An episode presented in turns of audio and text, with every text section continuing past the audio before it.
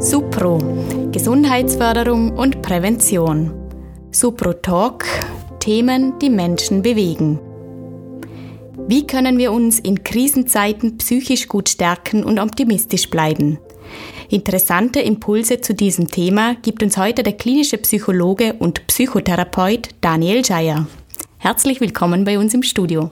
Vielen Dank für die Einladung, Marlene. Daniel, ich habe vor kurzem von dir und von deinem Kollegen Christian einen Artikel gelesen und der Titel hieß Trotzdem Ja zum Leben sagen. Im ersten Moment dachte ich gleich an das Buch von Existenzanalytiker Viktor Frankl.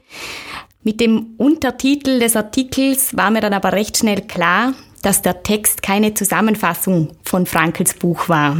Der Untertitel hieß nämlich Impulse für ein gutes Leben in Krisenzeiten. Frankl war ein Existenzanalytiker, das bist du ja auch. Die Existenzanalyse ist eine eigene Therapierichtung und für alle, die uns jetzt zuhören und vielleicht noch zu wenig über diese Therapierichtung wissen, was kennzeichnet die Existenzanalyse denn aus? Hm. Im Wesentlichen geht es in der Existenzanalyse darum, das eigene Leben möglichst so zu gestalten, dass es als äh, sinnvoll und erfüllend erlebt wird, trotz aller Herausforderungen und Schicksalsschläge, die zum Leben nun mal dazugehören. Wenn uns dies gelingt, äh, können wir ein Leben mit innerer Zustimmung führen. Anders gesagt, können wir Ja zu unserem Leben sagen. Und ich bin davon überzeugt, dass Menschen trotz aller Beschränkungen ihr Leben selbst gestalten können und wollen. Und gestalten bedeutet im Verständnis der Existenzanalyse vor allem ein entschiedenes Leben zu führen. Denn was ich bin, das werde ich durch die Entscheidungen, die ich treffe. Indem ich mich für oder gegen etwas entscheide, gebe ich meinem Leben eine Richtung und damit auch eine Gestalt. Und genau in diesem Akt liegt eigentlich die ganze Freiheit und Verantwortung des Menschen. Du sagst, mit den Entscheidungen, die wir Menschen treffen, geben wir unserem Leben eine Richtung und eine Gestalt. Jetzt ist aber so, dass wir uns nicht für die Corona-Pandemie entschieden haben. Diese Pandemie, die wurde uns von außen aufgetragen und bringt für viele von uns gravierende Veränderungen mit sich. In welchem Zusammenhang kann ich jetzt hier den Ansatz verstehen, wir Menschen sind Gestalter unseres Lebens? Mhm. Da ist wichtig äh, zu verstehen, Leben findet immer diesseits der Bedingungen statt. Das heißt, dass wir uns nie im luftleeren Raum bewegen, sondern immer schon in eine Welt mit spezifischen Voraussetzungen bzw. Bedingungen eingebettet sind. Ähm, dazu zählt unter anderem die Gesellschaft mit ihrem jeweiligen Zeitgeist, äh, die eigene Familie mit ihren jeweiligen Wertehaltungen oder unser Körper in seiner Form und Beschaffenheit. Aber eben auch äh, schicksalshafte Ereignisse wie Krieg oder Seuchen gehören zu den Dingen, die wir in unserer Welt vorfinden. Das alles haben wir uns nicht ausgesucht. Wir werden auch nicht gefragt, ob wir das so haben wollen oder nicht. Das heißt, wir sind niemals frei von den Bedingungen der Welt, aber wir sind frei darin, wie wir uns zu den Bedingungen verhalten, wie wir mit ihnen umgehen. Und genau darin liegt das menschliche Gestaltungspotenzial. Die Corona-Pandemie ist eine Situation, wie vorhin schon erwähnt, die wir uns auch nicht ausgesucht haben, die wir nicht ändern können und die uns herausfordert, dass wir an dieser Krise wachsen. Wie kann man so eine Einstellung finden, dass man aus einer Krise positiv hervorgeht. Ja, die Corona-Pandemie ist eine Zumutung für uns alle. Die Mächtigkeit dieser Zumutung ist jedoch für jeden Menschen anders, je nachdem, wie die jeweilige Lebenssituation gerade aussieht. Gehöre ich einer Risikogruppe an oder bin ich im besten Alter und kerngesund? Lebe ich in einer beengten Wohnung in der Stadt oder in einem Haus mit Garten auf dem Land? Droht mir eine Kündigung oder habe ich einen sicheren Arbeitsplatz? Habe ich Eltern, die in einem Altersheim leben und unter Besuchsverboten leiden? Habe ich Kinder, die zu Hause unterrichtet werden müssen? Das sind nur einige wenige Beispiele, äh, mit denen ich verdeutlichen möchte, wie unterschiedlich die Corona-bedingten Herausforderungen für jeden einzelnen Menschen sind. Dementsprechend ist auch jeder Mensch darin gefordert, seine je eigene Antwort auf den Umgang mit der Krise zu finden. Und um mit dieser Krise gut umgehen zu können, hast du im Artikel, den ich zu Beginn erwähnt habe, vier Impulse aufgezählt. Impulse, welche uns in Krisenzeiten hilfreich sein können. Ein Impuls davon war, dass wir Menschen uns der Realität und unseren Ängsten stellen. Wie sieht jetzt das konkret aus? Genau, das ist vielleicht etwas vom, vom ganz Wesentlichen. Ja. Äh, die Corona-Pandemie hat viele von uns aus unseren Gewohnheiten herausgerissen und das verunsichert natürlich. Um wieder Boden unter den Füßen zu gewinnen, äh, ist es in einem ersten Schritt wichtig, sich der eigenen Lebensrealität zu stellen. Und zwar so, wie sie jetzt ist, auch wenn es uns ängstigt. Denn in der Angst wollen wir oft gar nicht so genau hinschauen. Wir stecken in zukunftsgerichteten Befürchtungen und sind vielleicht mehr bei dem, was passieren könnte und weniger bei dem, was tatsächlich vorliegt.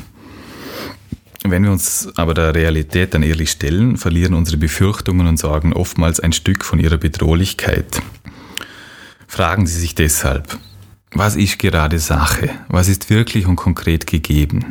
Was ist das Schlimmste, was passieren könnte?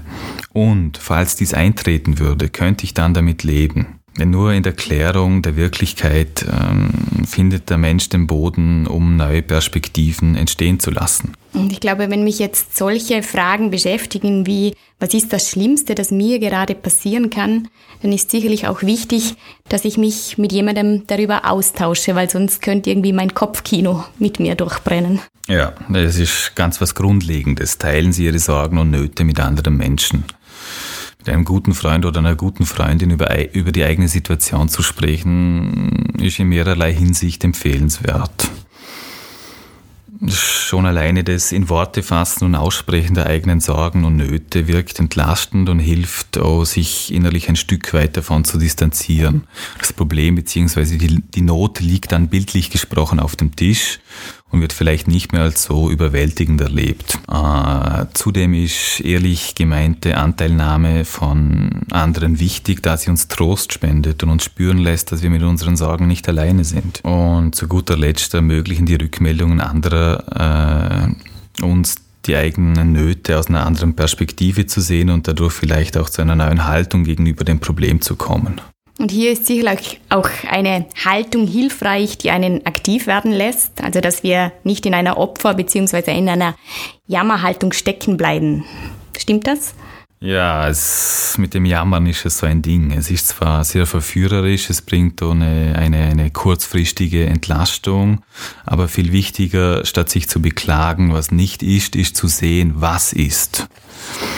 Äh, die Möglichkeiten der eigenen Lebensgestaltung sind immer durch äußere Strukturen, wie beispielsweise mein Gehaltskonto und innere Strukturen wie äh, meine Persönlichkeit begrenzt. Unser Leben ist in ein dynamisches Bedingungsgefüge eingebettet, das uns je nach Lebenssituation einen größeren oder kleineren Gestaltungsspielraum bietet. Darauf haben wir nur bedingt Einfluss.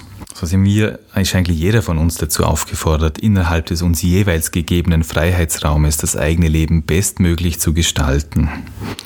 In diesem Sinne ist die Corona-Krise auch insofern eine große Zumutung, als dass sie unseren Möglichkeitsraum zur Lebensgestaltung temporär deutlich einschränkt.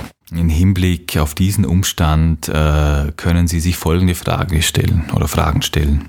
Lasse ich mich auf die aktuelle Situation mit ihren begrenzten Möglichkeiten ein oder schaue ich mit jammervollem Blick ständig darauf, was gerade nicht möglich ist? Kann ich mich auf das Hier und Jetzt einlassen?